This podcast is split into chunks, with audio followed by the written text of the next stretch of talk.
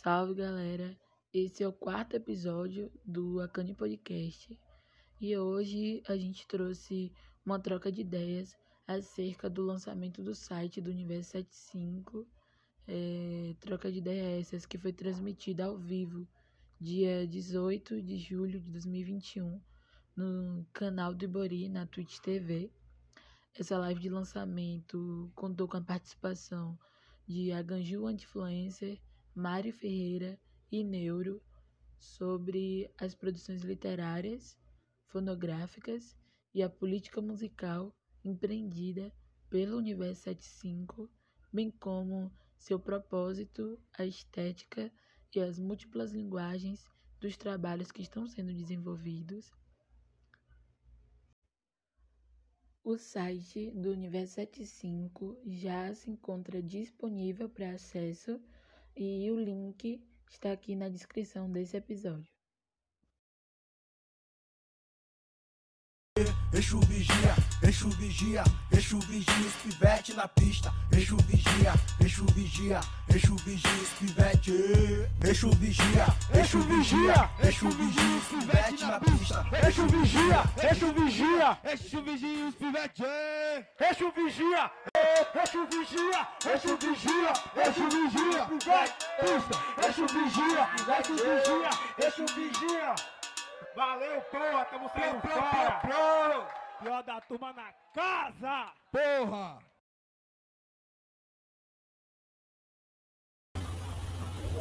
Salve, boa noite. A gente está ao vivo pela Twitch TV do Ibori Studio para a live de lançamento do site do Universo 75 e para falar também sobre o propósito, é, a estética, as múltiplas linguagens e como que vem se desenvolvendo né, esse Universo 75.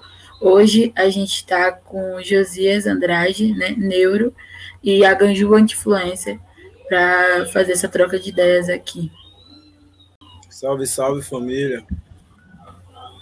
E quem fala é a Ganju Anti-Influencer. Estamos hoje aí no lançamento do site do Universo 75. Mais uma etapa dessa perspectiva aí que a gente tem protagonizado. Uma perspectiva criativa, uma perspectiva de política musical comunitária, uma perspectiva de criação de um subgênero, né, na música rap na Bahia de maneira geral. E hoje estamos aqui, eu, a Ganjoante Influencer, Mari Ferreira, Neuro Negro, né? Pessoas pretas diretamente envolvidas com a construção né, do Universo 75 em várias instâncias. E o papo é esse, teve um problema técnico aí com o Neuro, mas a largada já, já, já foi dada, né? Então já estamos nessa trocação de ideia. Diga aí, Mari, o que, que você tem para falar? Acho que primeiro é falar sobre é, o que deu start para essa live, né? Que é o lançamento do site. Um site que foi construído primeiramente por, pelo, porque a plataforma que a gente usava para publicar os contos era uma plataforma que não estava dando conta da densidade literária dos textos, né? O, a gente publicava antes no Medium do Ibori Studio, do Universo 75, no Medium, só que o formato, né, o layout do, do, do próprio site, a própria estrutura, não facilitava para que a gente conseguisse uma comunicação eficiente né, com quem consumia os textos, sobretudo porque são textos densos, textos bem construídos e que precisam de uma atenção, inclusive nessa forma, né, na fonte que é utilizada, tudo desse sentido assim para facilitar a comunicação.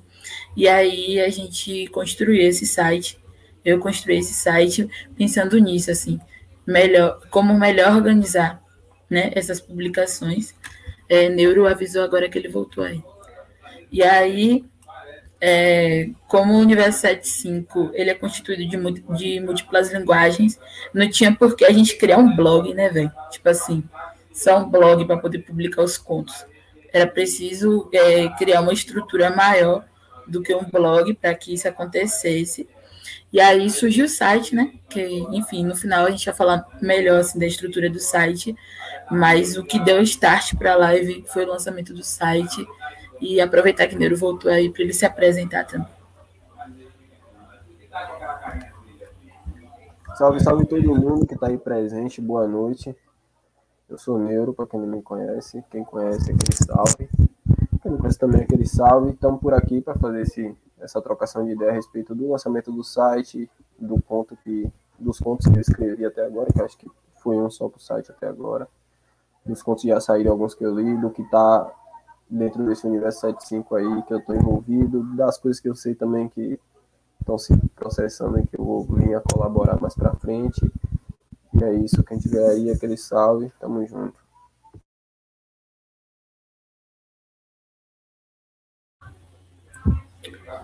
É, primeiro, acho que a Ganju é a pessoa mais apta nesse momento para falar sobre o Universo 75, né? O que é, suas pretensões e o que a gente vem desenvolvendo até agora e o de médio a longo prazo.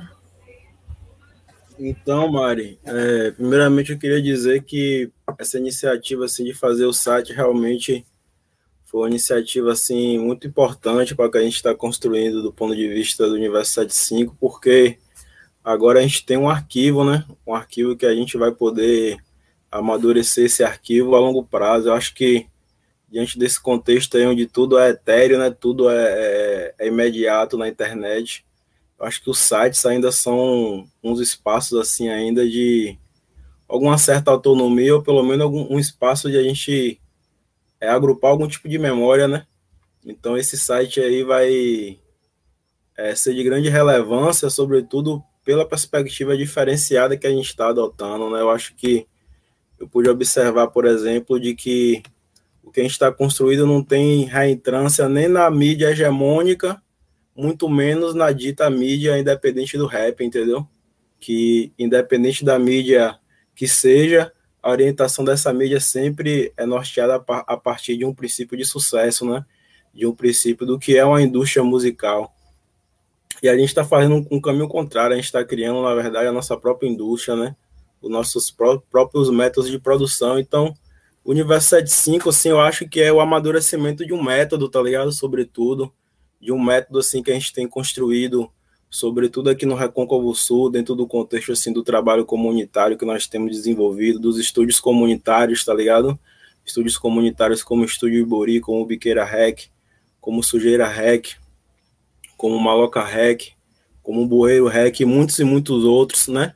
Que são estúdios que têm como principal característica a produção de música rap independente, mas sobretudo a questão da articulação comunitária, né? Porque todo mundo se conheceu dentro de um espaço de ação comunitária, dentro de um espaço, né? De algum nível de, de, de vamos dizer assim, organizativo do ponto de vista assim do povo negro.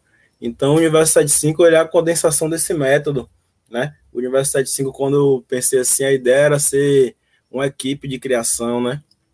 Uma equipe de criação, de produção de música digital, né? Que une assim construções de fonogramas, né, sobretudo, ou seja, de músicas, né, seja elas compila sobretudo compiladas né, em EPs, em mixtapes ou, ou, ou, em álbuns, e juntando esses fonogramas com ilustrações, tá ligado? Ilustrações assim centradas na cultura do quadrinho, na cultura do anime, tá ligado? E intercalando tudo isso aí, tá ligado? Com a construção de contos, tá ligado? Contos é, literários temáticos, né, que tem como principal orientação, né, que sejam contos que tenham como orientação criativa alguma música, tá ligado? Sobretudo alguma música ligada à área 75, não necessariamente ligado a essa equipe de criação do Universo 75. E a proposta assim do do Universo 75, né, primeiramente é levar, né, vamos dizer assim, essa noção de persona criativa outro patamar, né? A gente está levando isso a outro nível não é à toa que a gente tem vários personagens, né? Não é, nossos corpos não é restrito apenas a um personagem. Cada um da gente tem vários personagens ou está elaborando é, outros personagens criativos. E a ideia da gente é intercalar isso com um mundo, vamos dizer assim, de alguma forma ficcional, né? Já que nós trazemos várias referências aí nas nossas rimas, seja da própria cultura pop, né? Seja da própria indústria musical, seja da própria cultura é, de seriados, ou cinematográfico, ou literária, mas toda essa ficção aí é, é, é, é, conectada com a realidade que a gente vive, né? E a realidade que a gente vive foi bem demarcada, eu acho assim, pela leitura assim de um poeta, assim, de um intelectual assim, que eu admiro muito, e tenho a honra também de fazer parte do grupo que ele faz parte, que é a Lenda, né? Quando ele lança o, o disco Sonhadores na Zona da Morte, eu acho que o Universo 75 é uma dessas empreitadas desses sonhadores e dessas sonhadoras, em uma zona que basicamente tem sido uma zona de morte, né? Então a gente está tá, tá, de alguma forma é, é, brincando com isso, né? Com essa situação de, de, de, extrema desgraça que nós vivemos no Recôncavo, né? No interior, e é algo assim que nossa geração disse, né? Durante muito tempo, falar sobre rap na Bahia era falar sobre rap na Bahia litorânea, né? Sobre os dilemas do litoral, das periferias do litoral. A nossa geração, sei lá, pelo menos do interior, de 2014 para cá, a gente tem trazido outro interior da Bahia, tá ligado? A gente não tá exportando experiência de outros lugares, então o Universo 75 ele tem o objetivo também de expressar essas experiências, tá ligado? De vida e de morte que a gente vive, mas através dessa articulação né, de fonogramas, é, juntamente também com, com ilustrações. E parece um bagulho muito grande assim, mas o universo 75 ele basicamente se divide em algumas frentes, tá ligado? Tem a frente de produção fono, de, né, de fonogramas e ilustrações, que basicamente são os artistas, né, que estão responsáveis por fazer produções fonográficas, assim também como ilustrar essas produções fonográficas. Além dessa, dessa frente de fonograma, tem a frente literária, né, que é a galera que está responsável por fazer os contos, né, e a gente é, tem o objetivo também de publicar um livro em relação a esses contos, e tem também uma galera também mais responsável por produzir ensaios, por produzir resenhas, né, acerca da nossa própria produção, é, é seja ela fonográfica ou também literária, né, nós mesmos analisar a nossa produção literária, e, tipo assim, essas funções, né, a maioria das vezes a gente faz várias dessas funções, né, por exemplo, eu e Neuro, a gente além de escrever, né, de cantar, a gente também escreve conto, por exemplo. Então, não são assim funções centradas em ninguém, porque o objetivo do Universo 75 é expandir, né? Tem gente que está escrevendo contos que não tem nenhuma ligação direta com a música rap, entendeu? Tem talvez com a cultura hip hop. Assim também como o Mário, por exemplo, tomou uma posição mais dianteira inicialmente de organizar o Universo 75 e agora já está se inserindo já em um contexto de escrita literária, né? De cantar do Museu da Música Rap. Então, nesse sentido, o Universo 75 também eu acho que é um espaço de formação, né? É um espaço de formação, assim, uma perspectiva é, de propósito a longo prazo, né? Porque a gente entende também que a gente faz arte por necessidade, né? Por necessidade espiritual também, né? Não que a gente não faça arte como um modo de vida, né? Como, como um meio também de ganhar vida, de ganhar dinheiro. Objetivamente, sim, né? Estamos construindo também o Universo 75 nesse sentido, mas é sobretudo né? A gente faz arte por necessidade, então o Universo 75 é uma possibilidade também, né? De a gente poder produzir arte a, a, a, a longuíssimo prazo, né? Sem nenhum tipo de crise moral, sem nenhum tipo de crise geracional, como agora no Brasil acontece, né? Eu vi recentemente, por exemplo, o depoimento de um, né, como se como se denomina, só no Brasil tem isso de um trapper, né? Só no Brasil tem essa categoria. Se você for ver um MC se você for perguntar para Travis Scott, o que, que você é, Travis Scott? Ele vai falar, não, sou MC, sou rapper. Se você for perguntar para Lil Wayne, ele vai falar que é MC ou rapper. Ninguém vai dizer que é trapper. O trap é uma categoria é, maníaca criada aqui no Brasil. Então houve um depoimento de um trapper, um trapper de uns 30 e poucos anos, e ele desiludido, tá ligado? Com a própria música, desiludido com a própria arte. Até um cara que eu admiro até. É... E resumindo assim, eu fiquei pensando, né? nos dilemas dele, no que ele, no que ele dizia. E eu vi que muito do que ele dizia era porque o tipo de vida que ele propagava nos clipes, o pico de vida que ele propagava numa lírica, já não estava batendo com a idade dele, com o próprio corpo, com a própria rotina, com a própria psique de um homem de 30 e poucos anos, de um homem preto de 30 e poucos anos. Então, a indústria cultural supremacista tem enlatado né, a tal ponto a música rap que tem produzido adolescentes de 40 anos, né? adolescente de 30 anos. O Universo 75 é o contrário. A gente, a partir de uma proposta aparentemente ficcional, né? A gente está construindo uma proposta de amadurecimento musical, né? Para daqui, por exemplo, como a gente tiver 50 anos, né? Ser tão atual fazendo rap como, por exemplo, caras como Mano Brown, né? Pessoas como Ice Blue, por exemplo, são, são, são atualmente. Porque tem se debruçado de forma madura sobre a música, né? de uma forma profunda, de uma forma assim de propósito. Então, a gente tem juntado uma galera nesse sentido, né? Pessoas que, que, que, que têm pensado nessa maneira da arte, assim, para além é, do que se tem se construído pela indústria, mas a partir do que a gente quer construir e, sobretudo, multiplicar, né? A ideia da gente é que daqui a 10 anos tenham pessoas falando sobre isso, né? Sobre que o Universo 75 seja uma marca, um emblema, né? Um, um, um, um, um aspecto cultural, vamos dizer assim, dentro da cultura hip hop é, da Bahia de maneira geral, né? Parece um bagulho é, pretencioso, mas eu vejo que as empreitadas assim que o povo preto tem feito na diáspora sempre são pretenciosas, né? Então, eu acho que é, o horizonte do propósito ele, ele, ele, supera, né? Essa aparente, vamos dizer assim, é, distância do que a gente persegue. Então, basicamente, o universo 75 é isso, tá ligado, Mari? tem dois pontos da sua fala, assim, que, que enfim, eu acho que merece ser mais comentada, que é esse lance de masculinidade e, e porque, enfim, é minha área de interesse de pesquisa. Então, sempre presto muita atenção assim, nesses pontos. E a cultura hip hop, ela, antes de tudo, é uma rede de sociabilidade para jovens homens negros, né? É quando a gente vê a ascensão de coisas como o trap, que não produzem nada mais, nada menos que autodestruição, tá ligado? de infantilidade, assim. A galera produz música para criança, é criança produzindo música para criança, formando crianças e não homens.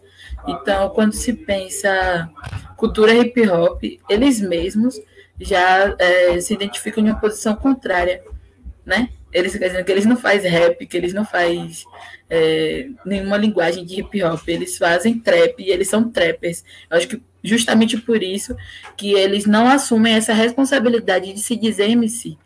Porque a partir do momento que você se diz um MC, você está pegando a responsabilidade de toda uma comunidade, né? E está se colocando, de certa forma, em um lugar de liderança, em um lugar de formação de narrativas. Por exemplo, você não vai abrir o Instagram e responder uma caixa de pergunta do cara é, pedindo para uma solução para sair do tráfico e você dizer que ele pode pegar 35 reais e vender marmita, que ele vai conseguir sair do tráfico. Você não vai ver isso de alguém que assume uma postura de MC, de alguém que tem noção do que está fazendo, tá ligado? Você só vai ver desses caras brancos playboys que, que não sabem nem o que fazem da cultura. E aí aproveitam da cultura como playground, estão fazendo da cultura um playground, eles estão indo para brincar de parquinho, porque viu que dá para fazer dinheiro com esse tipo de música. E assim, aproveitando o que você falou aí, Mari, né? E também voltando a pergunta para você, para você mesmo e também para o próprio Neuro, né? Eu falei um pouco assim do que, que eu tô com o olhar do ide, idealizador, né, velho? Idealizador brisa, né? Você vê que eu fui longe, né? Falei de 10 anos e a porra. Mas eu queria saber de vocês, assim, como é que foi o processo de inserção de vocês né, nessa parada do Universo 75 eu não, quer dizer, eu lembro mais ou menos como, como foi que eu cheguei em vocês, mas eu queria que vocês falassem como é que foi, né? Como é que foi que eu cheguei em vocês, como é que vocês é, perceberam isso inicialmente, e agora nesse momento, né, depois que tanto você o Neiro já literalmente já estão construindo o bagulho, seja escrevendo ou, ou organizando, qual a leitura que vocês têm do Universo 75, assim, para a obra de vocês, tá ligado? Porque vocês, né, constrói tanto enquanto um jovem preto, como também conta, né, uma jovem mulher preta também.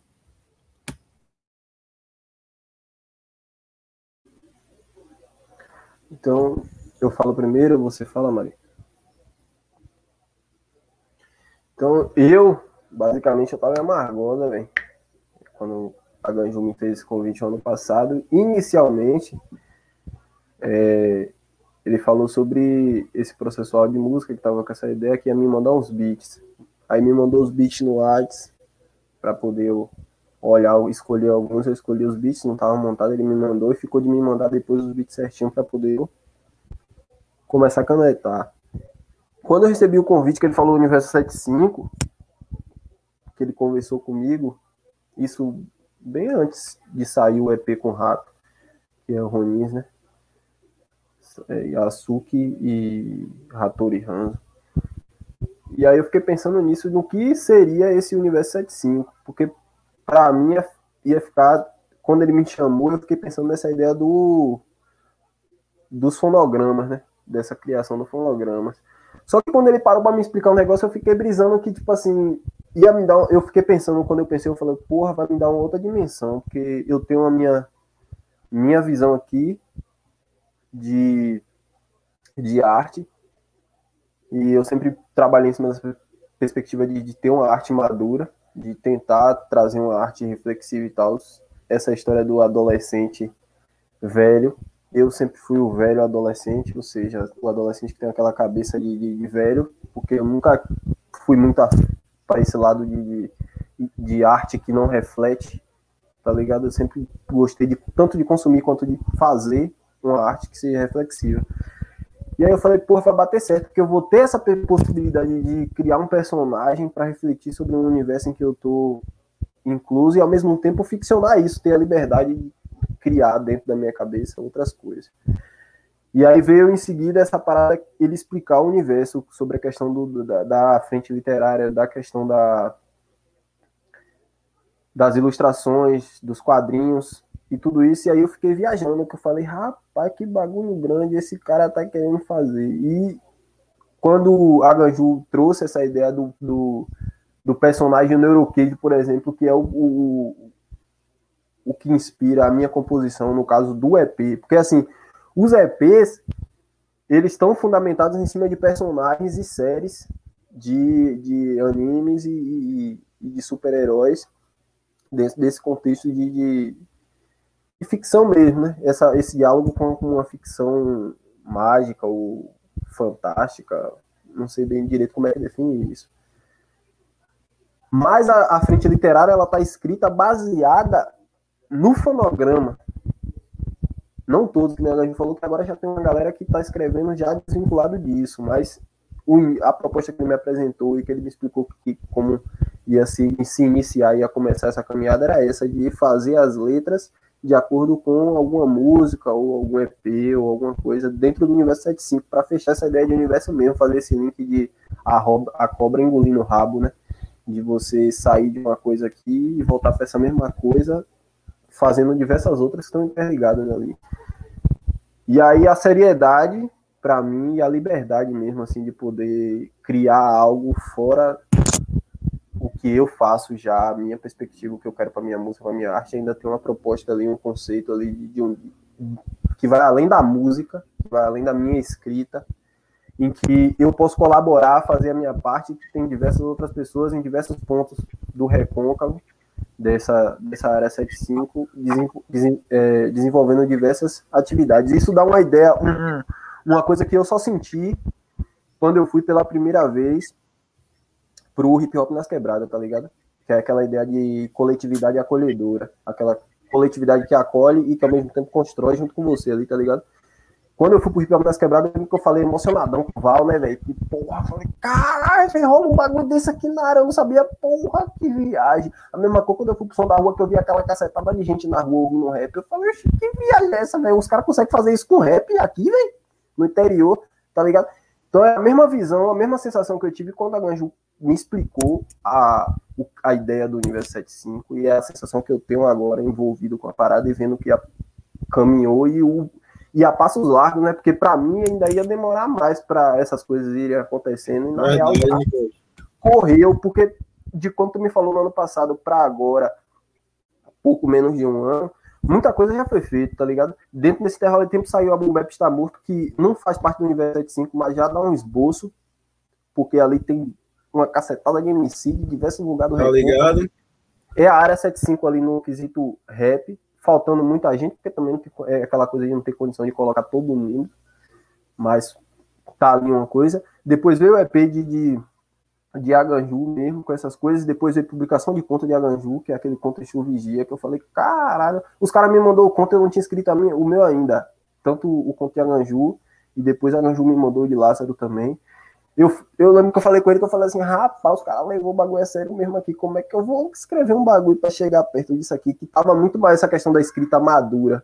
É isso que eu falei pros caras. Eu falei, rapaz, os caras tá escrevendo bagaçando aqui. O que é que eu vou fazer para culpar esses caras? Eu tempão sem escrever conto, velho. Tempão sem parar para fazer nada. E eu tinha escrito um pouco, não tinha prática. Porque meu bagulho sempre foi a parada da poesia mesmo e o rap. E o rap depois da poesia, porque o que me levou pro rap também nessa questão é de você se identificar com um estilo de música que fala mais sobre você, tá o tempo todo consumindo racionais. Porque eu acho que a gente foi muito daquela fase de, de 14, 15 anos, que pegou racionais que a gente ouvia o dia inteiro, e eu tinha um celular que era duas músicas, era só Nego Drama e Vida Louca parte 1, não era parte 2. O dia inteiro, parceiro. O dia inteiro era só aquilo ali no celular. E aí a gente vendo esse contexto e vendo tudo isso, o que a sensação que eu tenho é essa, tá ligado? De estar tá envolvido com algo que, ao mesmo tempo que você é acolhido, você pode somar para construir. E algo que, que nem a Anjo falou, tá documentado, é algo que não vai se diluir, não é algo que o tempo vai consumir.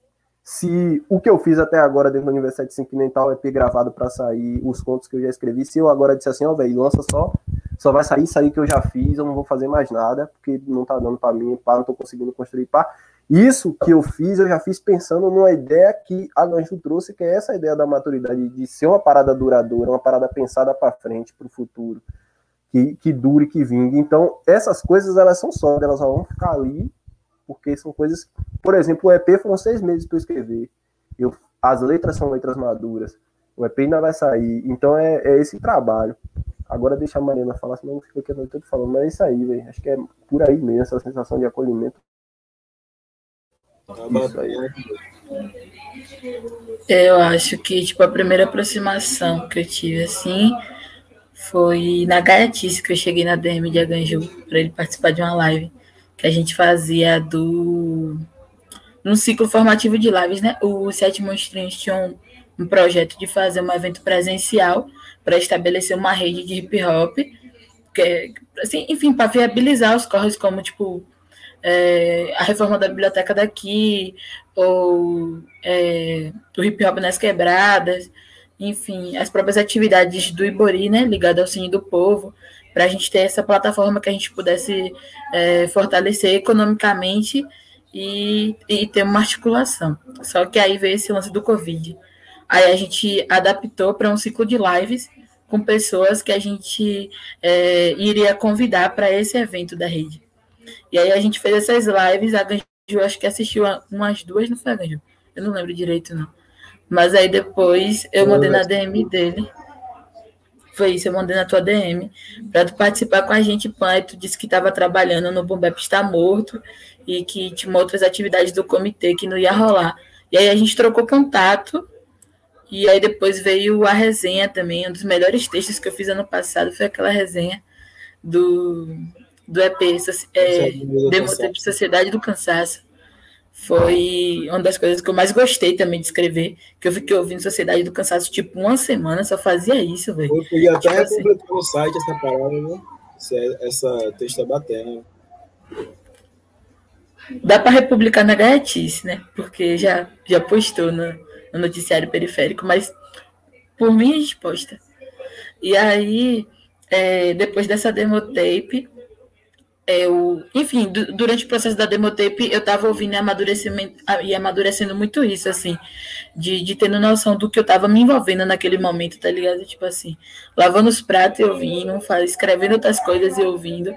É, e aí, uma coisa que tá comigo desde quando eu escrevi aquela resenha é, era isso, né? Você está escrevendo sobre a obra de alguém e a obra de alguém que já vem construindo a caminhada enquanto referência para mim, assim, de trabalho comunitário, né? E aí depois da resenha, não lembro como foi, porque acho que foi muito orgânico assim, essa participação, mas eu coordenei as lives da, do Bumbap Está Morto, e aí depois daí eu fui me engalfiando, engalfiando nos lançamentos e tô até agora, mas assim, acho que foi um, envolvimento bem orgânico, que eu não consigo dizer nem qual foi o dado momento assim. E não lembro mais a pergunta, mas era sobre a sensação de estar envolvida, né? É.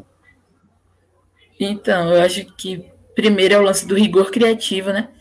O Universo 75 ele está criando uma escola de, de, de, produção, tanto literária quanto fonográfica, ao ponto de, tipo assim, eu tô com beat T, eu acho que é desde abril para escrever. E eu ainda não consegui escrever. Não é que eu não quis escrever, já tentei várias vezes, já fiz vários esboços. Aí tem hora que eu paro assim, ah não, isso daqui tá muito fútil, tá ligado? Nossa, aí eu apago. Aí eu apago, vou fazer de novo, vou fazer de novo. Mas. E aí foi uma outra brisa também com conto, né? Tipo assim, eu tenho uma preocupação muito grande de. Porque como eu leio muito, eu fico com medo de, em determinado momento, copiar alguma coisa de estrutura narrativa de alguém. Aí eu tive que dar uma segurada também nas leituras, não ler outras coisas que, que tivessem envolvimento. E aí fiquei só ouvindo. Aí eu ouvi a demotape de novo. Aí da demotape eu escrevi apenas mais uma crise de ansiedade, que é o conto que está na fila aí. Né? Tem o de Neuro, depois tem o de Samuel. E aí eu acho que ou essa ou a Garoa vai sair aí na sequência. Esse vai ser louco, velho. E também, velho, você falou essa parada aí. É, eu pensei também aqui em outra onda também, para todo mundo também essa pergunta, até para mim também. Que essa perspectiva também de contos, tá ligado? Do universo 75, é, que foi algo também que, como o Neuro me falou, falou aí, foi algo que me surpreendeu, tá ligado? Porque eu achei que ia ser uma parada que ia ficar meio engavetada, que eu ia escrever um conto e ninguém ia mais escrever. Porque exige outro rigor, né? Até outra paciência você escrever um conto, né, velho? Então, tanto que na época, quando eu pensei nessa parada aí, me dera que quem ia escrever era eu, Neuro e Lázaro, por ser pessoas que têm alguma familiaridade assim com literatura, por gostar, enfim. A, primeira referência que eu tive de Neuro foi literatura, tá ligado, velho? A primeira referência que eu tive de Neuro foi de literatura, velho. Não foi nem como MC. É, foi em um evento até de literatura na em Amargosa, no no CFP, eu acho que Lázaro foi, pá, ele me falou sobre você. E aí eu fico pensando assim que agora já o Universo 75 já tomou outra dimensão, que tem vários escritores, tem escritor demais, ao ponto de que se tem, tipo, se a gente já tem projeto fonográfico para ano que vem, de conto então já tem um bocado, tá ligado? A gente vai ter até conto póstumo, póstumo né, infelizmente, mas é a realidade. Mas o que eu fiquei pensando né, foi de como essa possibilidade de criar conta do Universo 75, primeiro que atraiu outras pessoas que necessariamente não tem nada a ver assim com a música rap, tá ligado? E eu vi também que deu um espaço também seguro para as pessoas falarem de várias coisas, né, véio? Que às vezes no rap não tem espaço para falar, ou não consegue falar através de uma rima, ou através de uma poesia, tá ligado? Acho que a densidade do conto, assim, dá para expressar talvez assim os contos, na verdade, eu acho que é o que vai dar assim a carne e os ossos ao universo 75, tá ligado? Futuramente. Que as pessoas vão enxergar, vão sentir o cheiro do que a gente tá tá falando de alguma forma, né? Agora mesmo o Neuro já tá brisando em fazer um conto mesmo tipo futurista. Pegar Neuro Cage, tipo, não, velho, vou, botar, vou idealizar aqui um bagulho do futuro e vou jogar esse personagem aqui, pá. Eu também tô pensando em fazer isso. Mas aí o, o, a pergunta que eu, que eu tenho para fazer para vocês dois também, já que vocês estão escrevendo, é como é que é esse processo criativo de escrever os contos, tá ligado? O que que, motiva, o que, que motivou você, Maria, a escolher a track? É, mais uma crise de ansiedade, o que motivou Neuro a escrever, a, a escolher primeiro a, a track notas para fazer, né? É, contas, né, Pivete? Que notas do quê? Eu sempre é, confundo. É, o que, que me motivou, por exemplo, a escrever Chuvigia, tá ligado? Então, assim, já respondendo, para mim, assim, velho, eu tô, eu tô escrevendo, sobretudo, tenho observado tracks, assim, que de alguma forma tem me marcado muito, tá ligado? E Chuvigia, assim, é uma track que marca, assim, sobretudo a nossa trajetória. É um momento, assim, que os pior da turma que a gente faz aqui toma outra dimensão, tá ligado? Quando a gente vai para Belém do Pará. É um momento, assim, que a gente determina mesmo que, ó, véio, o que a gente está fazendo é um bagulho para a vida, não é uma parada que a gente vai parar agora. É, o outro conto que eu estou fazendo agora, que eu estou amarrando um bocado para fazer, que é Olhe Garoa, é um conto que está sendo muito difícil para me escrever, tá ligado? Tá demorando. É uma, uma época, assim, uma passagem, assim, muito cruel de minha vida, tá ligado, velho? É época que eu perdi vários parceiros, época que eu fumava crack, época que eu cheirava, que eu fazia tudo de errado, tá ligado? E mais um pouco ainda. Então tá sendo uma, uma track muito difícil de, de, de, uma, de transformar em conto, tá ligado? Tanto por, por isso tudo que eu disse, né? Por meu processo criativo para fazer contos é isso. Eu vejo que eu, eu me aproximo de músicas assim que de alguma forma né, me traz experiências bem fortes, a maioria nem experiências tão boas, tá ligado? É, nesse sentido. como a própria track Exu Vigia, né, velho? Que é aquele, né, Exu Vigia, os pivetes na pista, felizmente vários não foram vigiados, vários foram mortos, né? Então tem, tem essa dualidade. Então, o meu processo criativo vem muito assim, de, de tracks de alguma forma que me, me tra, traz esses, esses sentimentos, né? E que é um desafio também para mim escrever contos baseados em letras de track, que também é não fazer com que o conto seja igual a track, tá ligado? Pelo contrário, eu tento fazer que seja outro cenário, como acho que eu consegui com a Vigia, tá ligado? Eu tento mais pegar assim, por que, que eu escrevi esse verso? Aí eu pego a motivação que eu escrevi o verso e vou esmiuçando, tá ligado? Tipo assim, que a maioria não, consegue, não conhece as motivações, né? Por que eu escrevi esse verso? Quem sabe é ele, porque que ele escreveu, né? Se foi bagulho que ele viveu, foi o que ele pensou, foi o que ele sentiu. Então, assim, é dessa forma que eu tenho construído os contos, né? Primeiro, escolhendo os contos de música que me marcam de alguma forma, e segundo, tentando construir contos que não tenham nada a ver, vamos dizer assim, do ponto de vista do conteúdo com as tracks que eu escolhi, tá ligado? Então, é nesse prisma assim que eu tenho construído os contos do Universo 75. E vocês, como é que você tem construído esses contos assim? Como é que vocês têm pensado? Vai tu, Neuro. Vamos nessa. Sobre essa questão da escrita dos contos, é a mesma linha, velho. Porque, como a gente tinha trocado ideia, tu falou desse que, que era para se basear nas músicas, mas que a gente não precisava se prender a ser fiel à música e tal. Então, que eu escolhi uma, uma música de um EP que é tatuado, tá ligado? Não é à toa, é a única tatuagem que eu tenho. Então eu tá tenho que falar sobre uma caminhada minha e sobre um momento, tá ligado? Que, como é que fala? Reflete muito o que eu tava pensando da minha caminhada até aquele momento e sobre o que eu tava pensando naquele momento. E a, a música Contas, ela é um olhar sobre essa vida adulta, tá ligado? De que você precisa ser forte, você precisa caminhar, você precisa de sua proteção, você tem contas para pagar, tem criança morrendo aí, nós está comprando um celular novo, pai, mas o mundo continua a mesma porcaria aí, estatística de, de morte, de genocídio só aumenta. Nessa pandemia, eles conseguiram o feito de unir o útil ao agradável, ganhar dinheiro e matar em massa ao mesmo tempo. Então, a gente percebe que nada mudou, além da tecnologia que evoluiu mas a, a estrutura de, de, vivência e sobrevivência é a mesma. Então, Contas é, é uma parada que vem falar disso. Então, quando eu peguei para escrever o conto, eu queria que o conto dialogasse com a faixa, mas tinha essa preocupação de não ser algo preso à faixa para não limitar também o conto. E essa criação do personagem, porque na faixa Contas, quem está escrevendo a faixa sou eu, não existe um, um personagem. Existe um eu lírico, que é essa ideia da voz que fala no texto ali, fala na poesia, na música. E eu é quem escrevi. No, no conto eu escrevo o conto, mas tem um personagem ali que vai dar vida àquela música, ou seja, o personagem que está dando vida àquela narrativa que tal. Então já é outra perspectiva, outra perspectiva de criação. Quando eu comecei a escrever pensando nisso, foi bem tranquilo fazer o esboço do texto. Agora que nem eu troquei ideia com a Ganju, meu modelo de produzir não é esse modelo de ir aos, fazendo aos poucos. Eu pego, faço tudo de uma vez e depois é que eu volto para ir organizando tudo, consertando, vendo o que tá bom, o que não tá, aquela coisa da maturidade, de maturar, amadurecer o que você fez. Tanto no EP do Neurocase, que foram mais de seis meses nesse processo da escrita até gravar, eu mexi várias vezes nas letras, mudei uma coisa aqui, outra ali, para ficar bem amarrado com a ideia. Tanto nesse, nesse conto, conta que a questão de revisitar a música, de ouvir a música várias vezes para ver se eu não estava muito preso à música ou se eu não estava muito distante dela.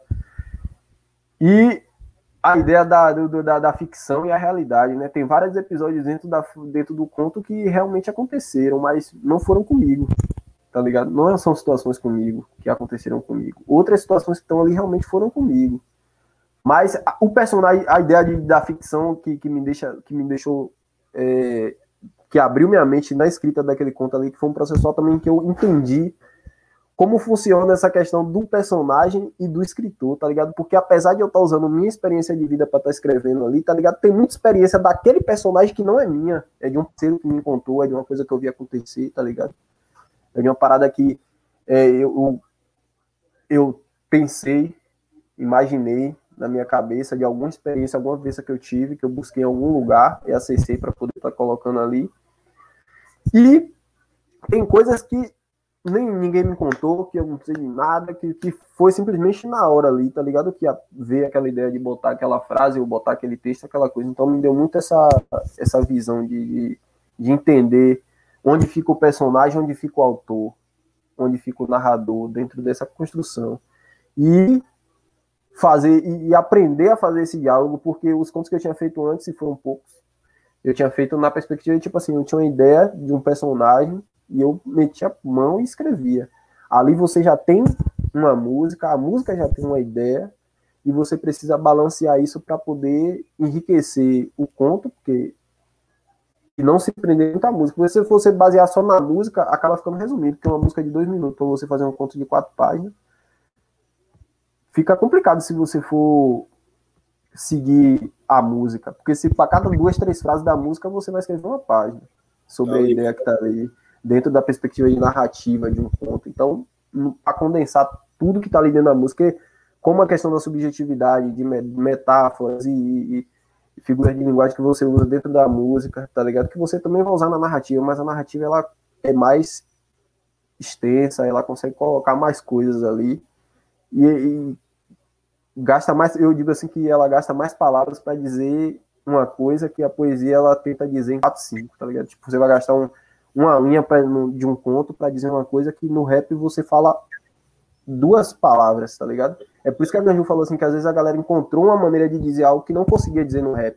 Porque também tem essa limitação de tipo a questão de ter que estar no tempo do beat, a questão de ter a melodia, a questão de tem que ter a rima, tudo isso dá uma limitada em você que acaba que expande sua perspectiva de, de de significado, ou seja, você procura colocar o máximo de significado dentro da menor frase possível. E aí muita gente não consegue acessar o que você está querendo dizer com aquilo ali totalmente.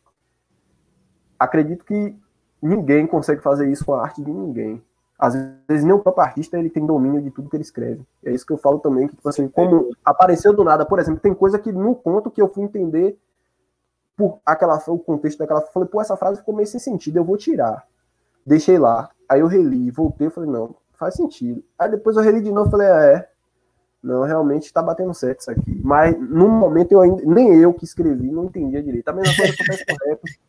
A mesma coisa acontece com rap. Então, esse processo de criação, de pegar a música e, e fazer o conto, foi muito louco por conta dessas dimensões que abriu minha cabeça, tá ligado? Principalmente.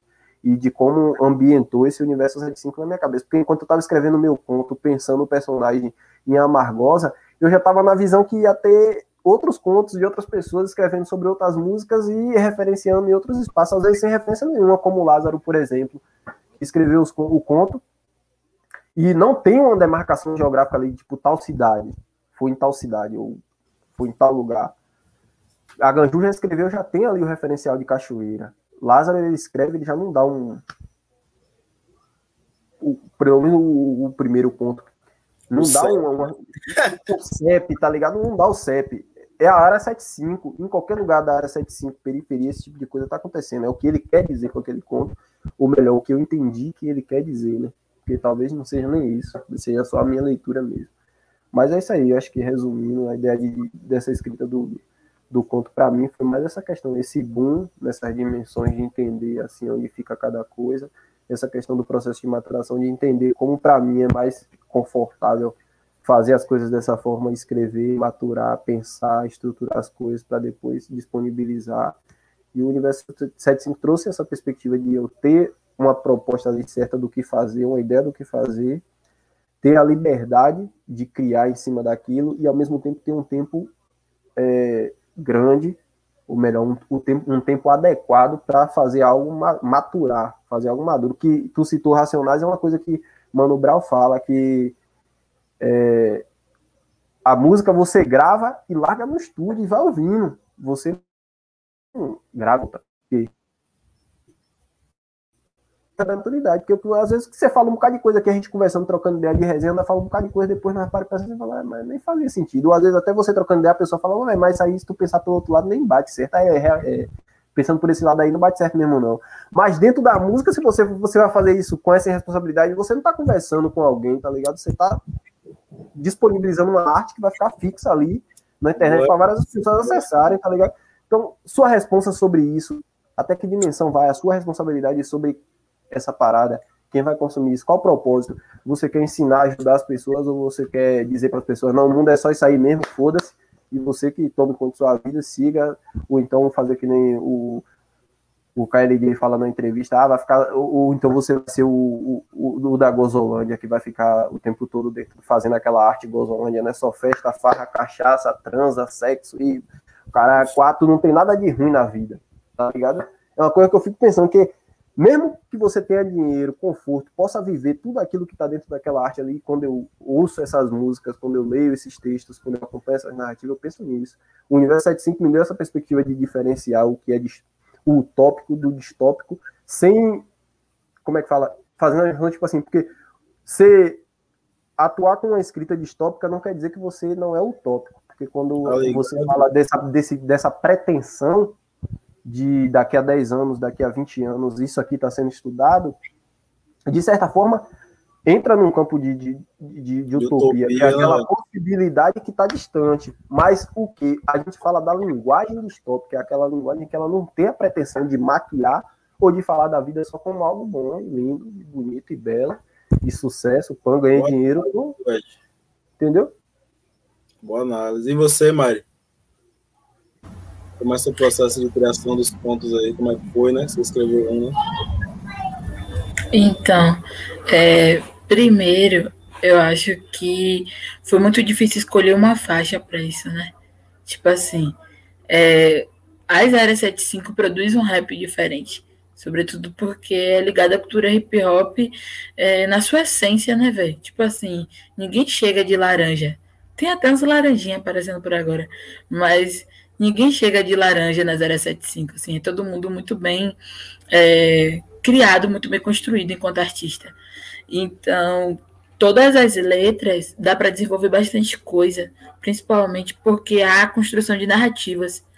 Se você for ver esses rappers, sei lá que porra, pra chamar essa galera que tá fazendo agora dessa cena mainstream, eles estão cantando um monte de coisa desconectada, tá ligado? Um monte de verso desconectado. E que não há uma construção de uma narrativa que dê para você construir um conto. Então, primeiro, não é toda track que dá para construir um conto. E na 075 a gente tem abundância Porra, dessas tracks. Boa análise dessa aí, velho. Nunca pensei nisso. Se der bateu mesmo, velho.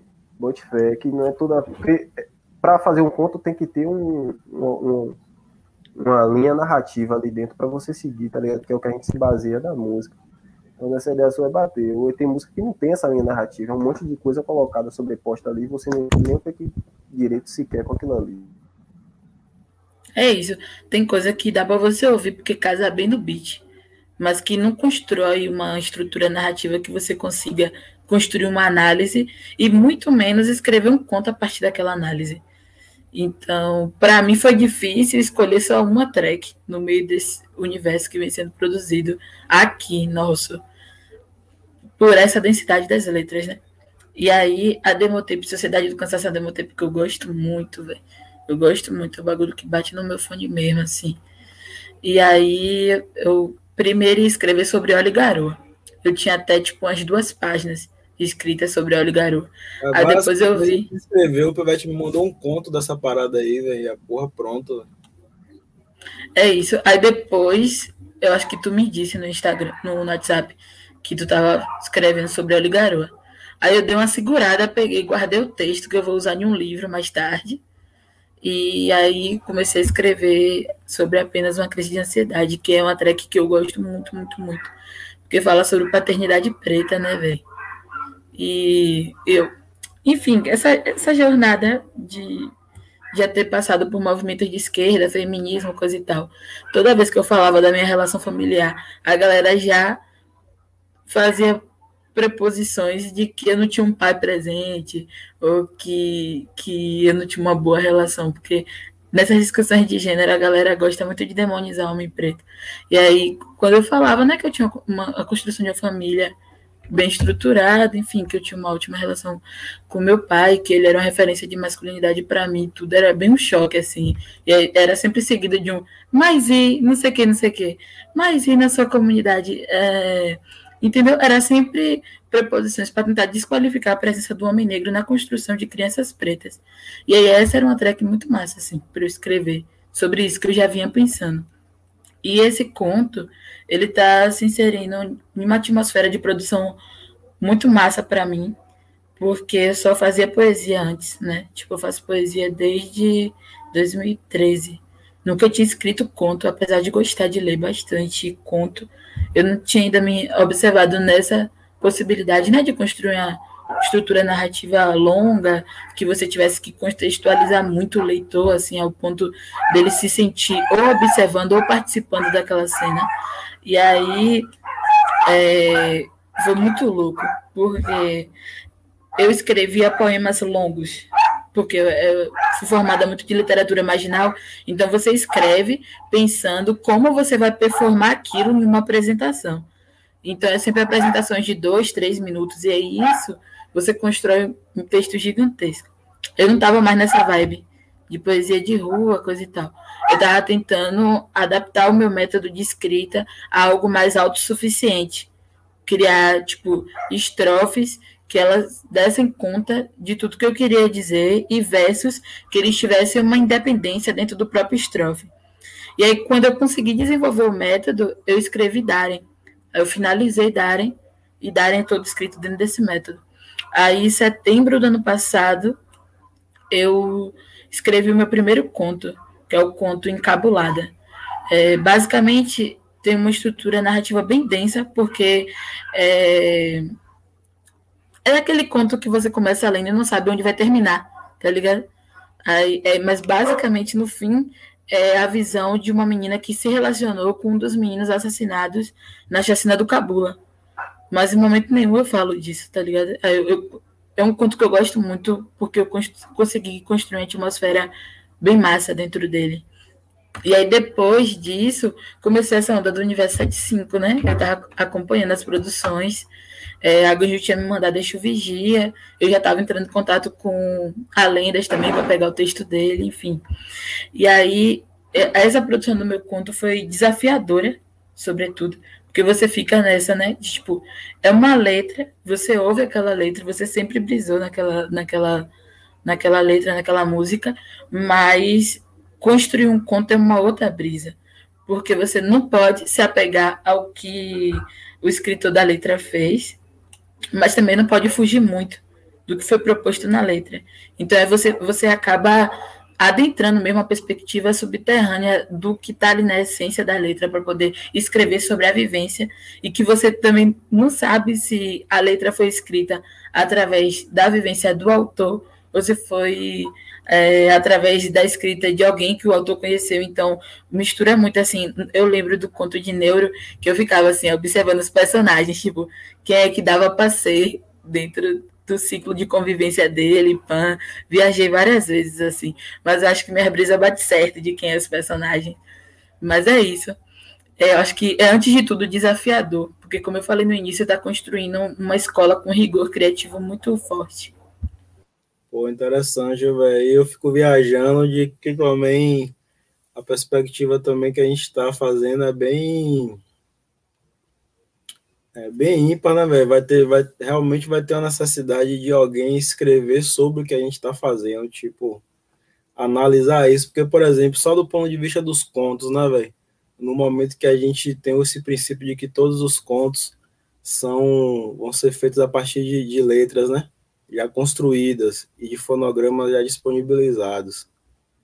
E a gente escreve sobre essas letras, contos, já tem um debate grande aí de autoria, né, velho? São autorias interconectadas, né, velho? A minha autoria enquanto Aganjou muito influência, escrevendo a track Exu e agora eu escrevendo um conto sobre essa onda, mesmo sendo a mesma pessoa, há um, há um encontro de, de, de, de, de um cruzamento de autorias. E quando isso se diz respeito a, um, a uma pessoa terceira, que não escreveu a track, que não, que não fez um fonograma, tem implicações também éticas e morais outras, como, por exemplo, é, o parceiro que escreveu a track é, é Maria é quase da família, né? O parceiro não é um músico, o parceiro não gravou a track, é alguém, tipo, é, é alguém que, com, que consome nosso som, entendeu, velho? E a partir disso aí teve esse ímpeto, então a gente tá, tá, tá, tá também tensionando esse próprio papel de autoria, tá ligado? Tipo, não só reatu reatualizando produções, que aí que eu acho que é o caráter de multilinguagem do, do Universo 75. Não é só que a gente está fazendo várias coisas, tá ligado? É como o Neuro falou, há ciclos que vão se complementando, entendeu? Desde as produções fonográficas, as ilustrações, perpassando pelos contos, isso futuramente sendo transformado em livros, tá ligado? Tudo isso cria um contexto, tá ligado? Tudo isso cria, vamos dizer assim, um, um panorama cultural. E do ponto de vista da literatura, eu vejo que isso vai dar muito pano para manga e, e, talvez seja algo que a gente até se destaque, tá ligado? O universo 75 por essa frente literária, velho. Eu fico imaginando isso, porque é um bagulho muito distinto. Eu não conheço proposta assim. Não que eu tô preocupado com. Como é? Com. É, de quem começa o quê, tá ligado? Mas, tipo assim, é uma proposta diferente, né? Não conheço, por exemplo, nenhum livro que reuniu MCs, a grande maioria de MCs, ou pessoas que consomem rap fazendo contos a partir de títulos de letras de rap, tá ligado? Eu não conheço, conheço MCs que escrevem sobre várias coisas, até MCs que escrevem contos, mas nenhum, nenhum grupo de MCs ousou escrever sobre si mesmo, tá ligado? Porque é um bagulho muito louco essas, revi essas revisitações que a gente faz, tá ligado? como o Neuro falou, né? Que são experiências várias, né, véio, que a gente está catalogando quando a gente está transformando nossas obras em conto, tá ligado? Há também aspectos, eu vejo assim, ao mesmo tempo que pode ser terapêutico, pode ser uma experiência também nociva para todos nós, tá ligado? Ou também uma espécie também de terapia comunitária, né? No sentido de que esses contos, por exemplo, estão atraindo pessoas, tipo, quem são as pessoas que não são MCs, que estão escrevendo para o Universo 75, a grande maioria pessoas passando por processos graves psicológicos, a maioria pessoas que têm a nossa produção de maneira geral como algo assim que, né, fortalece espiritualmente, fortalece emocionalmente e que tem ligações afetivas com as tracks que escolhem, tá ligado? Ninguém chegou assim, ah, véio, vou escrever tal track aqui porque vai badalar. É, ninguém chegou e falou, vou escrever seu refém, que é a track que todo mundo viaja, pá clássico do Love Song? Não, a galera sempre que tá vindo tá escrevendo coisas, tipo assim, traumas, tá ligado? Seus, que as músicas de alguma forma, é, né? Identificavam esses traumas e agora essas pessoas estão escrevendo sobre isso. Então eu vejo também como um processo é, terapêutico comunitário, tá ligado? Véio? Que a gente está construindo, que isso que eu acho que é o a construção da obra, tá ligado, velho? Não é algo mais que, tipo, pode voltar para trás é que nem quando, quando eu falei, quando a gente lançou arte abstrata, a gente percebeu naquela época lá, tipo, pô, mano, não tem como voltar para trás. Não tem como dar ré mais, tá ligado, velho? Agora só vai para frente, tá ligado? Como vai, se a gente vai bater no muro ou se vai abrir o caminho, nós não sabemos ainda, mas só tem como ir para frente. Então eu vejo que essa frente literária, ela tem muito esse papel, tá ligado? De avançar para além da música, tá ligado? Eu acho que literalmente vai fazer a gente é, ir para outros, não só de público, tá ligado? Ser conhecido em, outro, em, em outros âmbitos, assim, da produção é, cultural de, de maneira geral. E, sobretudo, quando a gente publicar o livro, tá ligado, velho?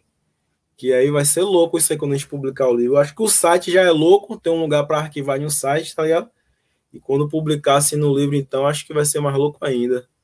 Mas diga aí, Mari, você tem alguma pergunta aí? Pode dirigir aí. É, não só falando que quando eu li Sonhadores da Zona da Morte, me veio um, um lance disso, assim, não é só as construções, é, a partir das músicas, condensa a vivência de várias pessoas, tá ligado? Tipo assim, no meu texto mesmo, tem, tem muito de, de referência de pais pretos que eu conheço, tá ligado? Meus tios, meu pai, é, pessoas próximas a mim, pessoas que estão é, vivenciando aquilo que nem Neuro disse, assim, é coisa que você às vezes sabe de um parceiro que aconteceu uma vez lá. Então não é é a partir da letra. A letra é como se fosse um impulso, tá ligado? Mas, mas não é a tradução literal das letras para dentro de uma construção literária é, mais complexa. Tá ligado? É, é tipo, é só uma justificativa para escrever. E aí, quando tu fala é, disso, né, das coisas terem tomado proporções gigantescas, tipo assim, eu também não imaginava, final do ano passado, eu não imaginava que uma data dessa a gente estaria lançando um site que tivesse lugar para tudo isso. Mas eu acho que primeiro é quem tem certeza de propósito, né, velho? Eu gosto muito de trabalhar com o Rap 75 por conta disso. É gente que tem responsabilidade. Não é, não é gente que, tipo, você tem que ficar cobrando. É gente que sabe do que tá fazendo. E aí, nisso, as coisas fluem de, de maneira bem é, orgânica e prazerosa de fazer. Eu lembro que quando eu acabei o site, eu fiquei assim, porra, caralho, tá muito lindo porque estava muito massa, assim, e pensando o que pode vir depois disso, né? Pensando no, em tudo que vem sendo produzido e, e, sobretudo, eu gosto de escrever por conta da imortalidade. Eu acho que a letra, ela imortaliza quem escreveu, e não só nessa perspectiva de, ah, tá ali na internet, qualquer hora uma pessoa pode acessar, mas a partir do momento que você escreve, você está deixando registrado algo que vai tocar alguém, tá ligado? Que vai chegar em alguém. E aí, tipo, Eixo Vigia. É um texto que eu não vou esquecer nada do que está escrito ali. Porque eu li várias vezes. Porque eu ouvi no podcast algo que é, tocou assim, memórias afetivas né, e vivências muito profundas em um nível que não é esquecível. E, e aí escrever para mim é muito disso, o bagulho de tornar imortal. E aí eu ouvi a, a mixtape de Troll, né? E tava lendo a resenha é, e aquele. Esqueci o nome do texto, velho. Que você produziu de tipo ensaio sobre o que era IPAM. E aí o bagulho dos drones, né? Da, da contaminação de um bairro inteiro, de Sage, pá. É algo que, na primeira vez que eu li, eu fiquei, porra, que viagem, velho. Parece, tipo, coisa que eu já assisti na minha infância, coisa assim. mas que, mas que não é tão viagem assim, porque, por exemplo, aqui a gente tem uma base da Caatinga e a Caatinga já usa drone para monitorar o bairro. A gente tem uma base de monitoramento permanente. Então, essa ideia de que ciborgues pretos vão ser mortos é, através de tecnologia de ponta já está acontecendo. Aconteceu semana passada aqui, perto de casa. Então, não, nem, nem tudo é tipo é, criatividade e arte por produzir algo futurista, distópico. É coisa que a gente está vivendo que está acontecendo. É tipo previsão de futuro, tá ligado? E para você, Mari, fala aí, Neuro. Tem uma ideia? Fala aí. Queria falar, eu ia falar sobre essa questão do. Primeiro desse ponto que a Ganjo falou, que Mari reforçou depois da questão de as tracks não ser. É, como é que fala? Dessa diferença de você ser o autor da track, você ser o autor do conto e ao mesmo tempo você entender que. Aí você percebe onde é que tá o MC e onde é que tá você. Porque você percebe que o MC é só um narrador. Ele é um narrador, tá ligado? Então, quando você pega a track como base, você vai fazer criar outro narrador para contar uma história baseada naquela track. Aquele narrador ali da track é outro. Por mais que seja a mesma pessoa escrevendo. E a prova disso é justamente o quê? O fato de que tem pessoas que escrevem sobre a música e que não fizeram a música, tá ligado? E isso separa o, o, o escritor do MC. Eu escrevo o que um MC quer falar, por mais que esse MC esteja intimamente ligado, eu, não, eu particularmente não saiba separar o que, é uma coisa e o que, que é outra, tá ligado? Existe uma diferença, porque quando eu vou pro ponto para escrever o ponto sobre a, a, faixa, eu percebo que já é outra parada ali, tá ligado? Já é uma outra voz, é uma outra maneira de, de, de se expressar, é uma outra maneira de dizer. São outras experiências que são levadas ali para dentro daquela narrativa que às vezes que não tá dentro da música e dentro da música ele não encontra espaço, vai para ali. Então é essa loucura assim, tá ligado? E sobre Mari que falou aí sobre o EP de Troll, principalmente. Eu, rapaz, eu, eu peguei umas guias daquele EP o ano passado de quando ele começou a gravar o EP, que é outro que também tá, foi nesse processo, tá ligado? De maturação. O cara não pegou cinco beats, seis beats, escreveu seis faixas, entrou no estúdio e gravou, pá. Ele foi gravando. Enquanto ele foi gravando as faixas, eu já tava com os beats na mão, escrevendo e maturando. A Ganju falou disso que eu entrei no estúdio e gravei cinco faixas, mas eu tava seis meses, pai.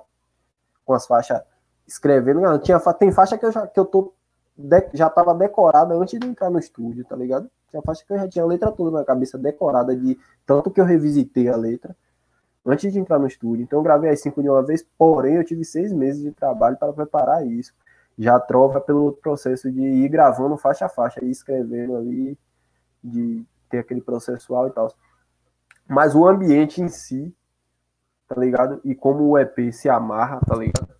Dentro do personagem, de como Big Troll e Mestre Bêbado aparecem dentro do EP como vozes e personagens totalmente diferentes. louco. E que ao mesmo tempo se, se colocam assim juntos. Foi o que me chamou a atenção dentro do, do EP, né? Outra coisa que me chamou a atenção é a questão do hardcore, né, velho? Musicalmente falando, aquele bagulho é doido, pivete. Os bate-cabeça que vai ter naquele som. Derruba a casa, velho. Tu é doido, velho madrugada de lombrar no estilo do bass. Tipo, é muito louco, velho. E tem um beat que tem um solo de guitarra, eu acho. Que aquilo ali é. O cara brisa grandão, aquele solo ali. Troll, ele faz as mudanças de voz ali, né? Não só do, do, E você percebe que ali dentro não tem só o estilo mestre bêbado, a mudança de voz, de, de flow dele, não tá só no mestre bêbado depende muito da ambientação do beat, o que o beat pede ali, tá ligado? É, é, louco que eu gostei muito do EP e quando eu li a resenha eu fiquei assim, porra, essa resenha é aquela cereja do bolo que para você entender a obra. O que que se passa, tá ligado? O que é o Universo 75, qual a proposta que o Universo, 5, o Universo 75 traz e o que aquele EP traz, vem aquela aquela descrição ali que, pô, eu falei, é aqui tranquilo. Quem não entende nada, quem não sabe que é o Universo 75 vai ouvir só o EP. Leu isso aqui e ouviu o EP, já vai ter uma dimensão do que é o projeto no geral. Tá assim. ligado, assim. velho? E também eu vejo também que as produções fonográficas, tanto as produções fonográficas quanto as ilustrações, tipo assim, tem construído também cada vez mais assim essa estética do Universo 75, né? Por exemplo, de quem escutou Rator e Açúcar, né, ruins, e agora escutou Big Troll, eu acho que não tem dúvida do que é o Universo 75. Eu acho que a gente já conseguiu isso, tá ligado?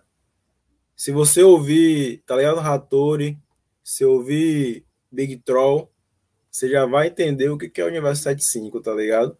E agora, quando chegar o, o a, a collab aí, por essa vocês não esperavam, que vai se entender mais ainda, que eu vejo que tantas ilustrações estão, tipo, os ilustradores que estão envolvidos, né?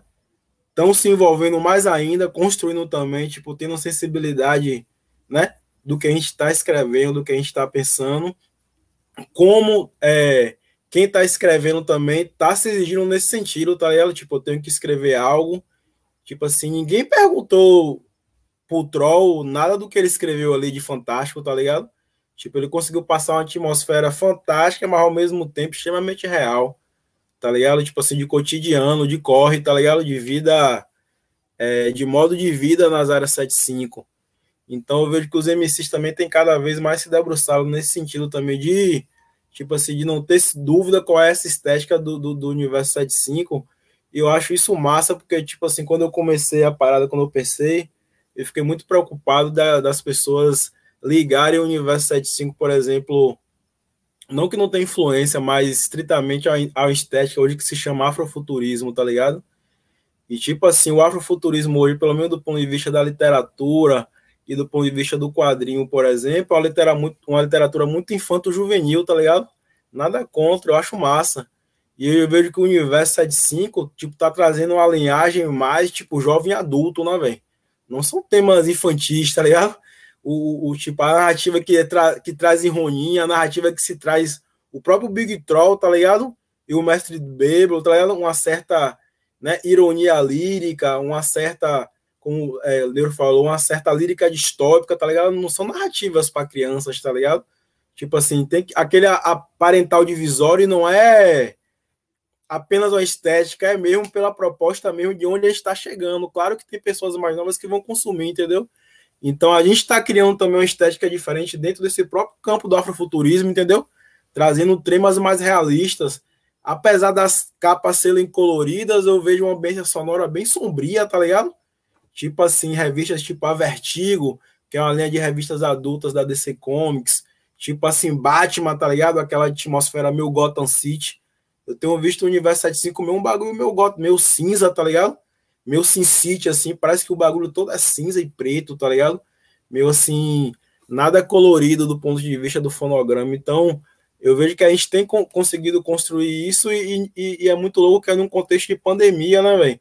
A gente não tá junto, a gente, tipo, não se reuniu, que é algo que a gente já, eu já falei várias vezes para todo mundo, ou a gente vai se reunir em algum momento, mas a gente se alinhou mesmo através de conversa, através da observação do processo criativo do outro, através da escuta dos materiais que a gente é, é, é, tá disponibilizando, tá ligado? Então, eu vejo que, de fato, a gente está conseguindo construir essa estética, tá ligado?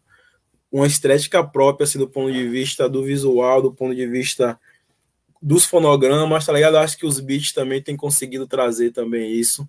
E aí, Nero, eu fico pensando assim, diante disso tudo, que também você até já falou um pouco disso, né? Como é que é esse processo criativo, né, velho, do, do seu persona né, no Universo 75, do Neuroqueijo, sobretudo do EP, né, mano?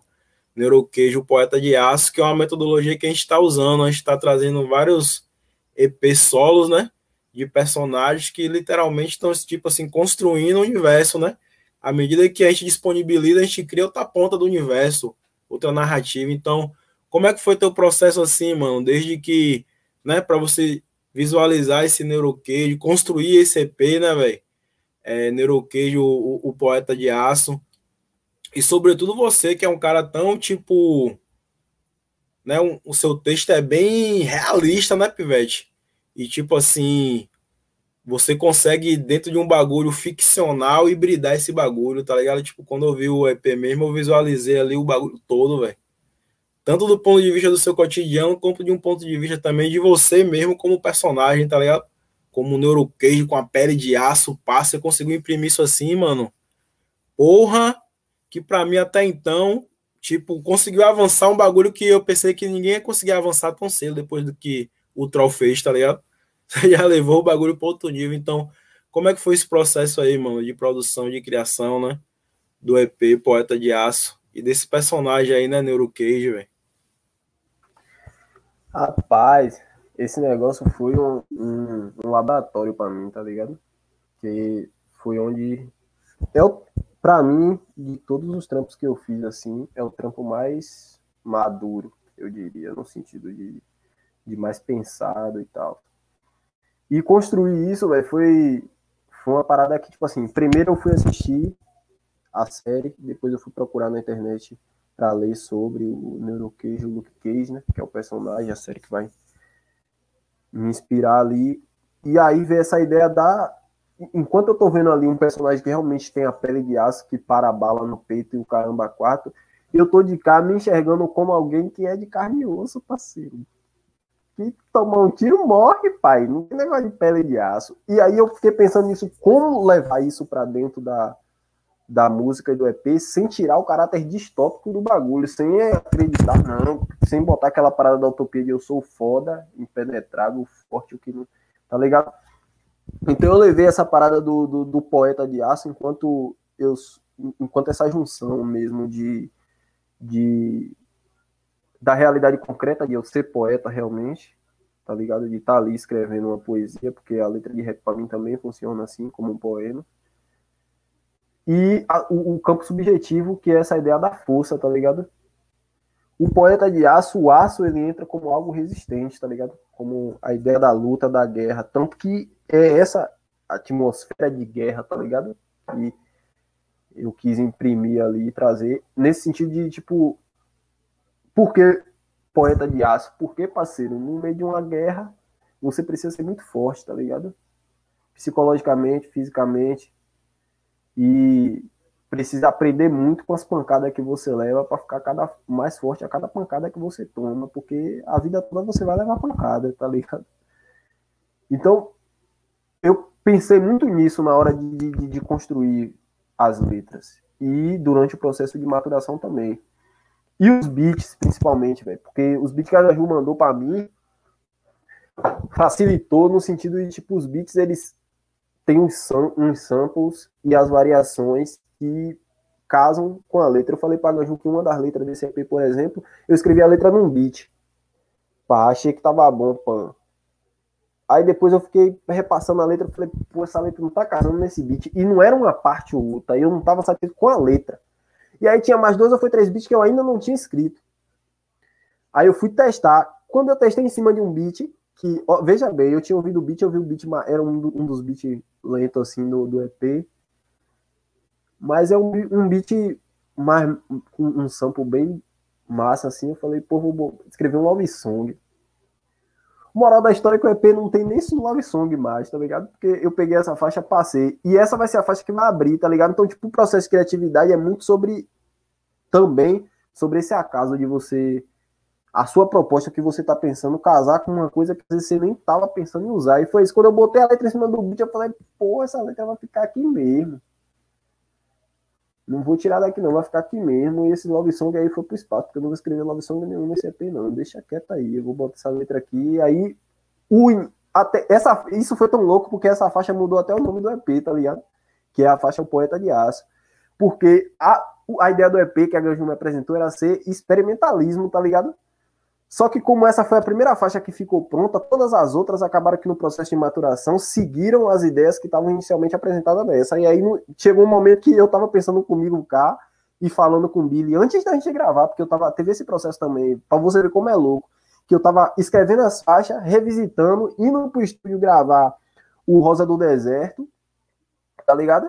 E trocando ideia com o Billy sobre isso, porque eu ia gravar também lá o Neurokids. Então, trocando ideia com o Billy, conversando sobre a música, mostrando as letras para ele, para ver o que ele tava achando, pensando ali junto. Então, tava, além de eu estar tá escrevendo, tá ligado? Dentro de um processo de maturação e tal, não sei o que, eu ainda tinha um produtor musical, tá ligado? Ouvindo as faixas de 15 em 15 dias, as mudanças, tudo, e dando, dizendo dando uma ideia aqui, uma ideia ali, velho, puxa aqui, puxa ali. Então, tipo, essa parada do, do coletivo é que é, é, que é o doido, tá ligado? Que o Sujeira Rec, ele não é só um lugar que eu entro, e Billy tá ligado nisso, que não é só um lugar que eu entro pra gravar, tá ligado? Tem dia que eu vou pro Sujeira Rec, parceiro, tô com a cabeça cheia de BO, eu falo, pô, Billy, tá de bobeira aí no estúdio, tô, vou chegar aí, pra nada, só pra ficar lá batendo resenha, só pra pegar a atmosfera do estúdio ali, que aquilo me recarrega, e dali já sai com outra energia, com outra disposição, tá ligado? É outra parada, é um bagulho que me levanta, se ligou? Então, tipo, o estúdio pra mim não é só, só o lugar onde eu vou e cuspo a minha música lá no mic e largo lá pro produtor. É muita relação íntima com aquilo ali mesmo.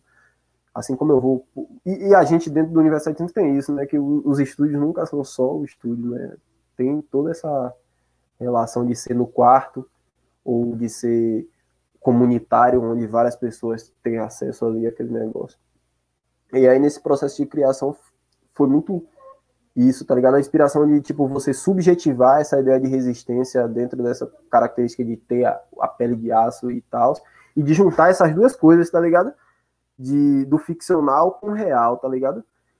E aí foi onde entrou a brincadeira, porque aí foi onde eu falei, pronto, agora eu já tenho dimensionado o que é o personagem ficcional, totalmente ficção aqui, que não tem como o fantástico, né? Não tem como isso aqui existir na realidade e o personagem de dentro do EP que é real, tá ligado? Que é de carne e osso, que é aquele personagem que sente que morre. Tá Tanto que tem uma faixa, a, a, primeira faixa, eu começo dizendo que, tipo, tem, tem uma. Por exemplo, na faixa Tudo ou Nada, Castelô, eu vou dizer que, tipo, o universo 75 sempre tudo ou nada. Ou tá tudo dando errado, ou nada dando certo, tá ligado? ou tá tudo dando errado, ou nada dando certo. Isso pra tu ver que que loucura foi que essa faixa, essa frase, eu tava lendo algum bagulho, tá ligado? Aí tu viu que é internet. Eu tava no Twitter, já tinha escrito algumas faixas. Eu tava no Twitter, eu vi uma frase, uma frase lá assim, tudo. É, aqui é, é tudo ou nada, ou tá tudo dando. Alguém postou, é tudo ou nada, ou tá tudo dando errado, ou nada dando certo. Aí eu fiquei castelando isso, peguei essa frase para iniciar a track, e a track se desenrolou sozinha nisso, tá ligado? Nessa ideia de, de, de, tá tudo fudido aí, parceiro. Ou tu é forte pra tu lidar com isso aí, ou não vai ter como passar, tá ligado? Então é sempre pensando nessa perspectiva do universo 75 é um universo distópico. Então eu tenho que estar com isso em mente quando eu for escrever. eu tenho que pensar que o meu personagem, para esse, para esse EP, tem o embasamento aqui, que tipo, é um cara resistente, pá, que passou por diversas paradas e tal, que ainda resiste e que ainda luta, tá ligado? Ainda acha propósito para lutar. E desde eventuais coisas ali que aconteceram comigo, tipo, tem uma das faixas em que eu cito uma situação que realmente rolou, tá ligado? De eu correr de madrugada, de um bagulho, cara armado. E, e essa situação foi citada hoje no roda de é louca, tá isso, aí, isso, isso, aí rolou. Quem for ouvir o EP depois já vai saber disso, tá ligado? Aquela situação ali realmente rolou no aniversário de, de 19 anos do meu irmão. Nós tava lá, os caras chegou de fora, entrou, não tava convidado, entrou, procurou confusão, o bagulho virou doido lá e os caras estavam armados. Porque quem tá procurando já tá na maldade. Eu tava comendo água. E aí, velho, o cara veio pra cima de mim. Aí quando ele caminhou pra cima, eu falei, Xuxu, vou dar o meu e me sair, parceiro. Vou deixar ninguém vir pra dentro da minha área, me comediar. Não vai dar, não. Aí ele caminhou pra cima, pá, e deu B.O., velho, que eu tomei um carreirão da desgrama nesse dia porque o cara tava armado, eu não ia ficar lá pra parar. Que eu não... Entendeu qual é a ideia de tipo, peraí. Esse, é louco, velho, que é cinematográfico. Entendeu, entendeu onde, onde, começa, onde termina o fantástico e começa o real? Porque na mesma faixa, no mesmo EP em que eu digo que meu sorriso é que é, poeta de aço fazendo versado no rastro deixado por quem tem visão, tá ligado? No mesmo lugar que eu digo que eu sou resistente, que eu tenho resistência a isso, aquilo, aquilo outro, é o mesmo lugar que eu digo que, ó, eu corri porque eu sabia que se eu tomasse esse tiro aqui, parceiro, adeus, né? Caixão e vela não tem. Então o personagem, o, o carne e osso, tá ligado? E o, e o, o poeta de aço, o fantástico, se misturam no sentido de que esse, é, esse poeta de aço entra na perspectiva de subjetividade, de resistência. O aço é um símbolo de resistência, de você resistir a tudo de a forma que você tem de resistir, de aprender com as pancadas que você leva na vida. E aí eu internalizei isso para poder juntar tudo, para poder escrever. E aí escrevi e voltei para maturar tudo, porque tinha coisa que realmente estava fugindo mesmo da ideia. Aí o cara volta ali, tira uma coisa, bota outra, muda uma palavra, muda outra. Que nem no conto mesmo, teve coisa que eu botei, depois eu voltei para Castelão e falei, a peça aqui não tá batendo certo não povo vai me escaldar aqui eu escrevendo um negócio desse. Mas como eu escrevo assim, já, o que vem na cabeça eu boto. Depois é que eu volto para pensar e tirar o que. E o EP foi muito isso. Eu acho que eu, o, o, principal ponto foi esse. Eu quis juntar essa parada do, do, do real com, com o fantástico dentro dessas duas perspectivas, tá ligado? De, da poesia e ao mesmo tempo a resistência ao que é, essa poesia está trazendo ali de narrativa, tá ligado? Sempre nessa perspectiva de narrativa também, que eu queria muito isso. De como é um universo 7.5, você tem que entender que é um espaço, é, tem que ter a questão visual, então tem que ter a narrativa, não é só que esse Troll ele fez muito bem, pô, no, no,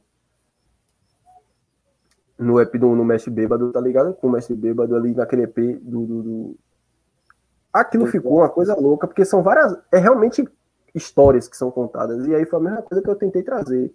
Trazer essa ideia da subjetividade aliada às histórias, tá ligado? Então as coisas se misturam a um ponto que, é que nem a falou, você não consegue separar quem é o personagem fantástico, a ficção, de quem é o real, tá ligado? Tudo tá muito junto ali, tudo muito conectado, porque é a subjetividade e o mundo concreto, tá ligado? A convivência. A realidade é isso, né? O subjetivo, aquilo que só tá dentro da cabeça da gente, e o concreto, aquilo que a gente consegue pegar, ver, sentir e tal, tá ligado?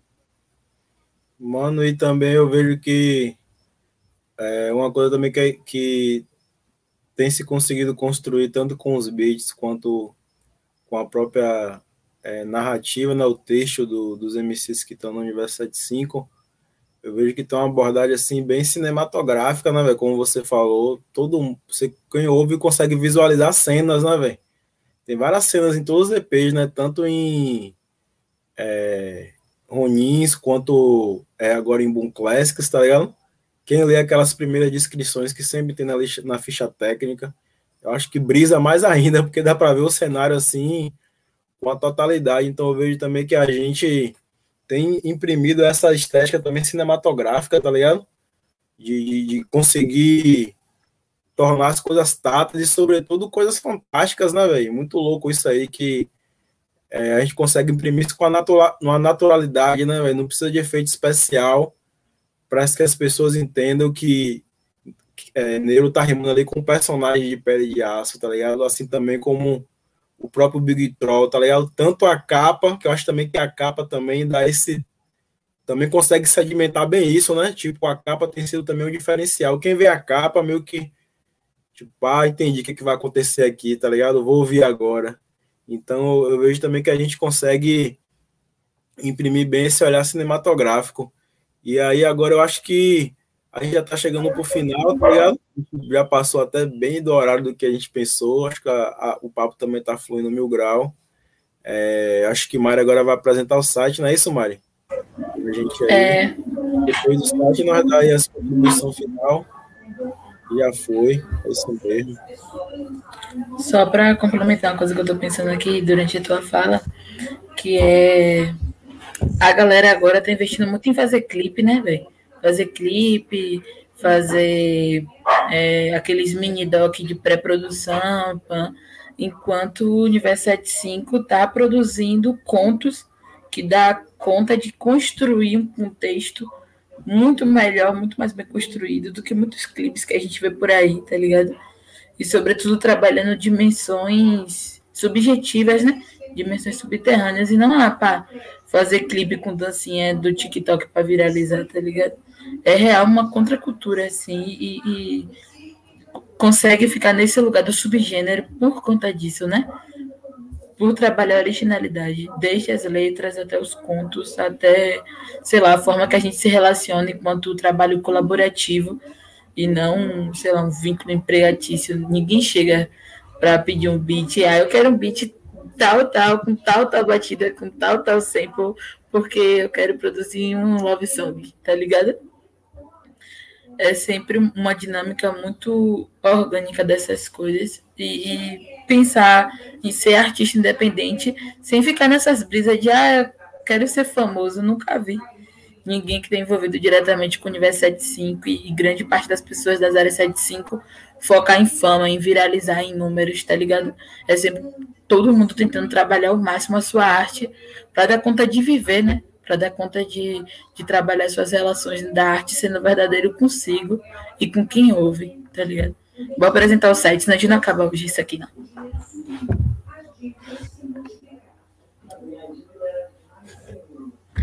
Essa é a página inicial, né?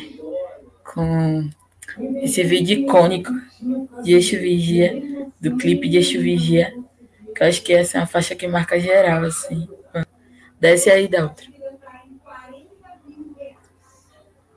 Aí já tá contas, a gente já upou contas. Quem quiser sair daqui, já entrar no site, já vai ler o lançamento do site, acompanha o lançamento do conto. Esse mais da outra. Da Morte 1, 2, 3 e 4, condensado em uma única publicação, que antes estava separada, né? Este Vigia, que é o texto de lançamento assim dessas produções literárias. A resenha da mixtape Bombap está morto, que foi produzida por Sávio em janeiro ou foi dezembro do ano passado. Essa resenha tá batendo. E essa parte aqui de baixo, e não menos importante, é para vocês se inscreverem, né? Coloca o e-mail, PAN, e aí sempre chega a notificação quando a gente fizer atualizações no site.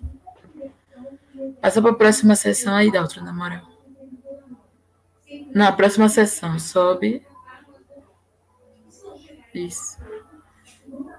Essa página de lançamentos vai estar sempre é, o lançamento e essa breve descrição, assim, que nem sempre vai ser breve, né? Esse é de Ronins é pequenininho, assim, contextualizando é, o lançamento do EP Ronins, a ficha técnica, desce mais da outra. A próxima é da mixtape de Troll, a mixtape Bunclex, que tem aí a, a descrição e a ficha técnica também. Essa página de lançamentos vai estar sempre nessa ordem, assim, quem publicou primeiro vai estar primeiro, tipo assim, Ronins, Boom Classics e os próximos que virem não vão obedecer é, essa dinâmica que na maioria das vezes usa no site, né, de colocar o que foi lançado primeiro no início. Então sempre tem que descer a página toda, conferir tudo. Passa, passa para contas agora, Danto.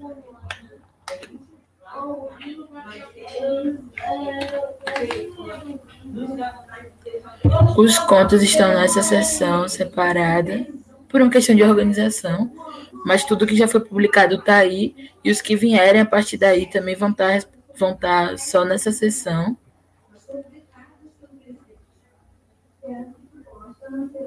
Pode passar, doutor.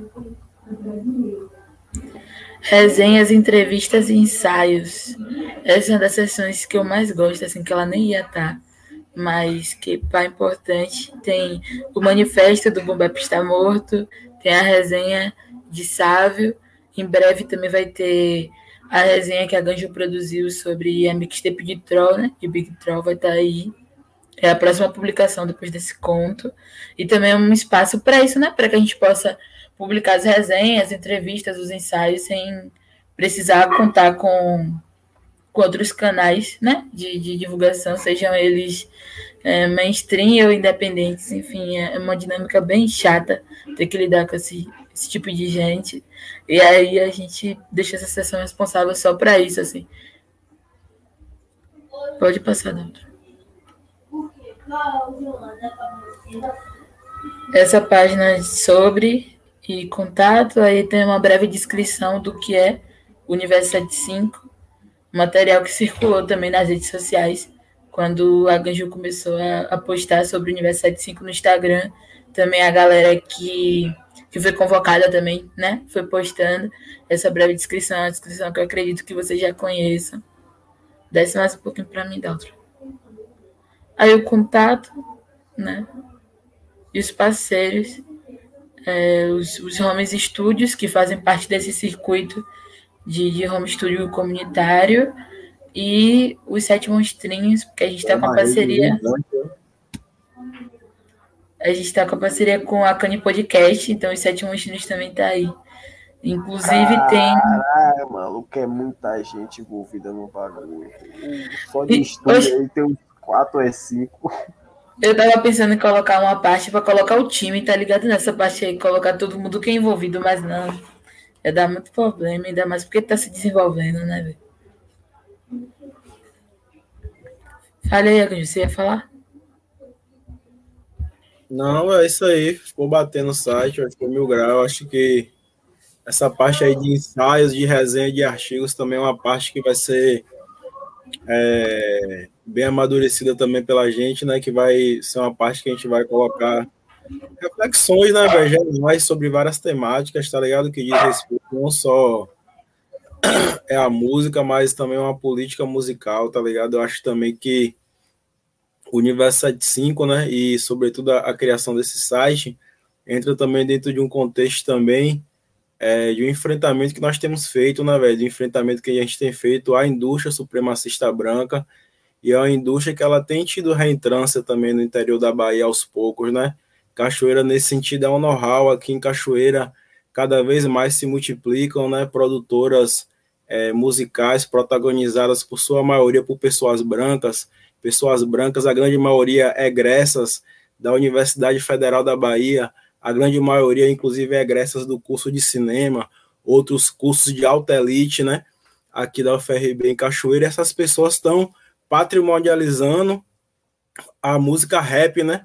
Sobretudo porque durante esses anos, como o Neuro bem falou, né, que ele se surpreendeu quando ele viu né, a quantidade de pessoas que iam para a festa de rap né, em Santo Antônio de Jesus, é parte de um circuito que nós temos construído, né, sobretudo nos últimos seis anos no Recôncavo Sul, né, o Baile Pelo Certo, assim também como o próprio Maloca Rec, através do Baile da Maloca, através do Som da Rua, assim também como a gente iniciou também a Margosa, né, o Baile Afrofuturista, e uma série de outros bailes também que foram é, se, se configurando no Recôncavo Sul, e em Cachoeira, muito especificamente, inspirados no Baile Pelo Certo, né, que surge em 2016 e a gente veio em 2018 pipocar vários bailes em Cachoeira, ao ponto que antes da pandemia aí tinha pelo menos em operações cinco bailes, né? É, centrados na música digital, rap e discotecagem em Cachoeira. E a grande maioria desses bailes, se não todos, de pessoas que, né, ou produzem também o baile pelo certo, ou se formaram como DJs ou como MCs no baile pelo certo. Então, um circuito independente, né? E esse circuito ele está sendo ameaçado por essa investida dessa supremacia branca, inclusive uma supremacia branca, né, que ela patrimonializa a ideia de rap, inclusive ela faz festival de rap, inclusive ela faz festival de música negra, mas ao fim e ao cabo, né, são produtoras controladas por pessoas brancas e que muitas vezes insere pessoas pretas mais de uma perspectiva assimilacionista, né? não, não uma perspectiva de libertação, como é o que nós temos construído nessa perspectiva de estudo comunitário, né? como o Neuro bem narrou, são espaços para além de uma produção, são espaços também terapêuticos para a gente. Então, esse site Universo 75, eu acho também que é uma batalha que a gente está travando nesse sentido, né? Por isso que a importância do arquivo, tá ligado, Mari? Por isso que é importante a gente ter sim os espaços de conto, ter sim um espaço para divulgar o que a gente está produzindo fonograficamente do Universo 75, mas vai ter também um espaço, né, para, por exemplo, eu, Paneiro, para você, outras pessoas envolvidas, falarem outras coisas sobre o que a gente acha sobre a música, sobre essa política musical, né, sobre esse monopólio, né, da ONRPM no Brasil, né, que é a principal distribuidora de música é, digital no Brasil, uma distribuidora que, em certo sentido, né, tem sim fortalecido a música independente, mas é um monopólio, e como todo monopólio, atende ao interesse de uma supremacia branca. Então, a gente vai debater todas essas questões, tá ligado? Então, não é só um rigor criativo que a gente está trazendo, é também uma responsabilidade comunitária, né? A gente está dizendo que, né, antes que aconteça o que aconteceu com o jazz, o que aconteceu com o rap, a gente já está dizendo nesse momento que os brancos estão, né, controlando as estruturas de poder da nossa cultura, né? Então a gente nesse sentido com o Universo 75 está trazendo uma posição, já que a gente está, né, construindo um marco criativo outro, uma proposta, uma indústria outra, né? Porque quando a gente fala de distribuição de fonograma, a gente não pode esquecer também que a gente está potencializando uma indústria de streams, tá ligado? que é um dos objetivos do Universo 75, né? É que a produção, né? Que a visualização é, dos streams desses estúdios envolvidos seja potencializado de variadas formas, tá ligado? E, sobretudo, também de um ponto de vista de agente, né? Conseguir subsídios financeiros através de uma distribuição de música, né? Dentro dessa indústria e muito baseado nessa experiência que a gente tem tido aqui no Estúdio Bori, né? De criar, de produzir, distribuir tipo assim, em larga escala, com certa frequência, né? E isso tem dado algum retorno para a gente. A gente quer compartilhar esse método, tá ligado? Por isso que o Universo 75 já tem produção já engatilhada até março, tá ligado? Do ano que vem. Agora, é, em agosto, a gente vai lançar aí a mixtape. Por essa vocês não esperavam, né? Que vai sair dois personagens a Gandum e o Sudágua, né? A Gandum assinado por mim aqui, a Ganju Influencer e o Sudago assinado pelo parceiro Charos, né, do Sinagoga Records. Vamos lançar também Crônicas Afrofuturistas de um Ciborgue Preto. Vamos lançar, né, Neuroqueijo, Poeta de Aço. E vamos lançar também a Mob da Desgraça, que vai ser um projeto aí que a gente vai reunir todos esses persona em um único projeto, em uma única mixtape. Então, todos esses projetos, a maioria estão gravados, né? Agora a gente está no corre de distribuir, de construir capa, enfim. Então, é uma proposta de potencializar né, essa rede de streams para que isso seja revestido para a gente. Então, a nossa proposta é de verdade um contra-algoritmo, né? A gente está construindo uma política musical outra. Não estamos assim apenas apontando o problema, né? A gente está dizendo que a gente tem condições de construir alternativas. Eu imagino que em um contexto fora da pandemia, tudo isso que a gente está construindo agora do ponto de vista de produção vai ser potencializado também nesses bailes tanto os bares que já tem, né, que vão ganhar outra dimensão, né, como os bares também que vão surgir, ou os que começaram antes da pandemia, como é, por exemplo, o baile afrofuturista. Então, é isso. No mais, eu queria dar um salve, agradecer todo mundo que compareceu aí e dizer também que o canal do Ibori na Twitch TV a gente vai começar né, utilizar de forma assim mais é, cotidiana né? Futuramente eu vou estar lançando meu programa também aqui na Twitch TV. O nome do programa vai ser Aperto de Mente com a Ganjonte Influencer. O bagulho vai ficar louco, tá ligado? E é isso, valeu. Até mais. Eu acho que é isso. As últimas palavras aí, né, Mari? Sua e de, de Neuro também. Acho que o papo foi mil graus, fluiu bem, tá ligado? Muito tempo, não tô cansado. Parar, que senão eu vou querer falar mais, né? Salve, salve, boa noite pra geral. Foi muito bom estar aqui, velho. Tá ligado? Eu tô envolvido com o hip hop da 075 pra mim sempre é muita satisfação, muita felicidade mesmo. É, os, é, é, a parte da minha vida que eu mais gosto. Tem várias outras, várias outras coisas que eu faço, mas que para mim é a parte mais relevante da minha vida. Por mais que a maioria da galera que me conhece dê muito mais valor a outras coisas que eu nem ligo tanto, tá ligado? Mas, enfim, bola é vida que segue, tô, tô, tô fechando com quem valoriza. E o resto, uma hora ou outra, vai ter que parar para olhar para isso. Se não olhar porque reconhece, vai olhar porque alguém reconheceu e disse: Olha, você se passou, porque você tá vendo isso aqui não prestou atenção, tá ligado? E o que eu vejo de, de tudo isso, dessa construção toda, é isso. E principalmente, né, velho, uma coisa que a gente tem que, que enfatizar, não por obrigação ou porque tá fora da curva, mas dizer que, tipo assim, é uma coletividade realmente coletiva, tá ligado, mano? Tem tem uma mulher preta foda encabeçando uma parte disso, tá ligado? E outras que estão por trás construindo outras paradas. Tem vários, tem professores, tem pessoas que não têm relação nenhuma com a universidade, zero, com a academia. E tem pessoas que não têm relação com a música, em termos artísticos que estão produzindo, tem gente que, está na animação, tem caras que estudaram comigo no ensino médio e que fez a animação, que fez a, a capa do do EP de Troll, por exemplo. O Joadson fez ensino médio comigo, pô. Na época que ele começou a desenhar. Na, você é louco porque, tipo assim, a gente tá reunido no mesmo projeto hoje, mas na época que ele começou a desenhar, tá ligado? Era duas pessoas que incentivavam muito o outro, que a gente estudava na mesma escola, pá. Então ele começou a desenhar e eu comecei a mostrar as coisas que eu escrevia, tá ligado? Então era muito uma babação de ovo um do outro, porque era dois pretos no meio de uma cacetada de branco tá ligado? Que só fudia nós, a gente acho que encontrou ali, tá ligado? Aquela parceria, então nós jogava xadrez junto. E aí depois que terminou o ensino médio PAN, a gente se distanciou, ele se distanciou, ele foi para Cachoeira e eu fui para Margosa, a gente deu uma distanciada. E agora, com esse universo 75, a gente tá de novo tendo essa oportunidade de estar tá unindo os trabalhos ali. Fodeu, mano. Mil graus. Isso, para além dessa questão toda da arte, ainda tem essa questão de uma vivência, né, que se retorna volta a se encontrar, os caminhos se cruzam de novo, e isso tudo para mim tá sendo muito muito bom, né, velho? Muito, como, como é que fala? Uma, uma pessoa me disse uma vez, é, eu acho tudo isso lindo. Boa noite para nós, satisfação, né? Salve, boa noite. Dizer que para mim também é muito gratificante, assim, por, por ver as coisas caminhando, né? Ver as coisas fluindo, e sobretudo é, tendo certeza de que a gente está participando de momentos históricos e, sobretudo, por saber que, apesar de, de fazer o convencional ser mais fácil, a gente não faz. A gente se desafia, a gente está sempre é, fazendo produções que desafiam um ao outro, assim. É, dizer que para mim também é muito importante estar tá trabalhando em um espaço confortável, né? Acho que é, é, sempre uma brisa. Assim, toda vez que tem mulher envolvida com hip hop, a galera fica perguntando sobre machismo no hip hop, não sei o que, coisa e tal. E é uma coisa que a, até hoje, assim, nunca nada, tipo, de nada, sabe?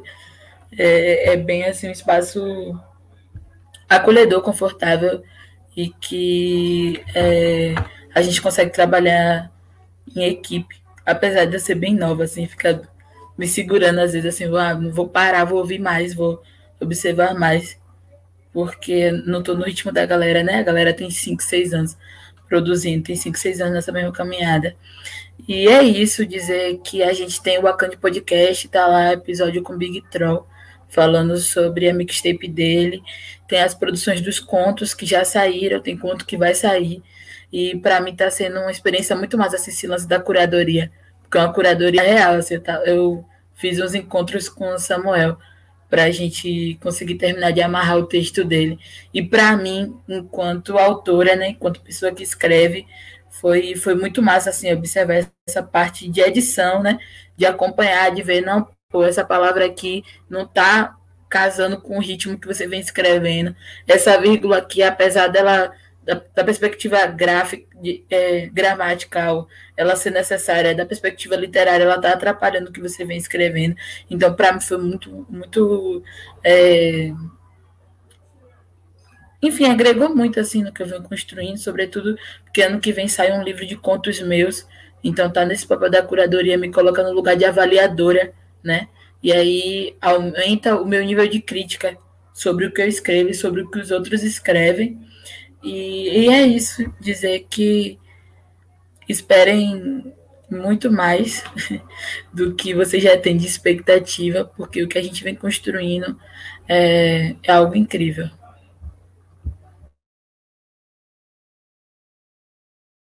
Operador da live, desligue aí o E um salve para Daltro também, velho, que fortaleceu aí. Esse, Valeu, Meta de Nerd. Não, velho, não salve, nome Salve, salve, Daltro. Fortalecendo o grandão aí, velho. Está aí por trás das câmeras, mas deixa esse Pode o nome dele do Universo 75 é Meta de Nerd, velho. Ó, e quem assistiu aqui, quiser assistir de novo, semana que vem tá no Acane Podcast, como um episódio, assim, só o áudio, pan. Se quiser ouvir lavando os pratos, fazendo qualquer outra coisa, tá lá depois.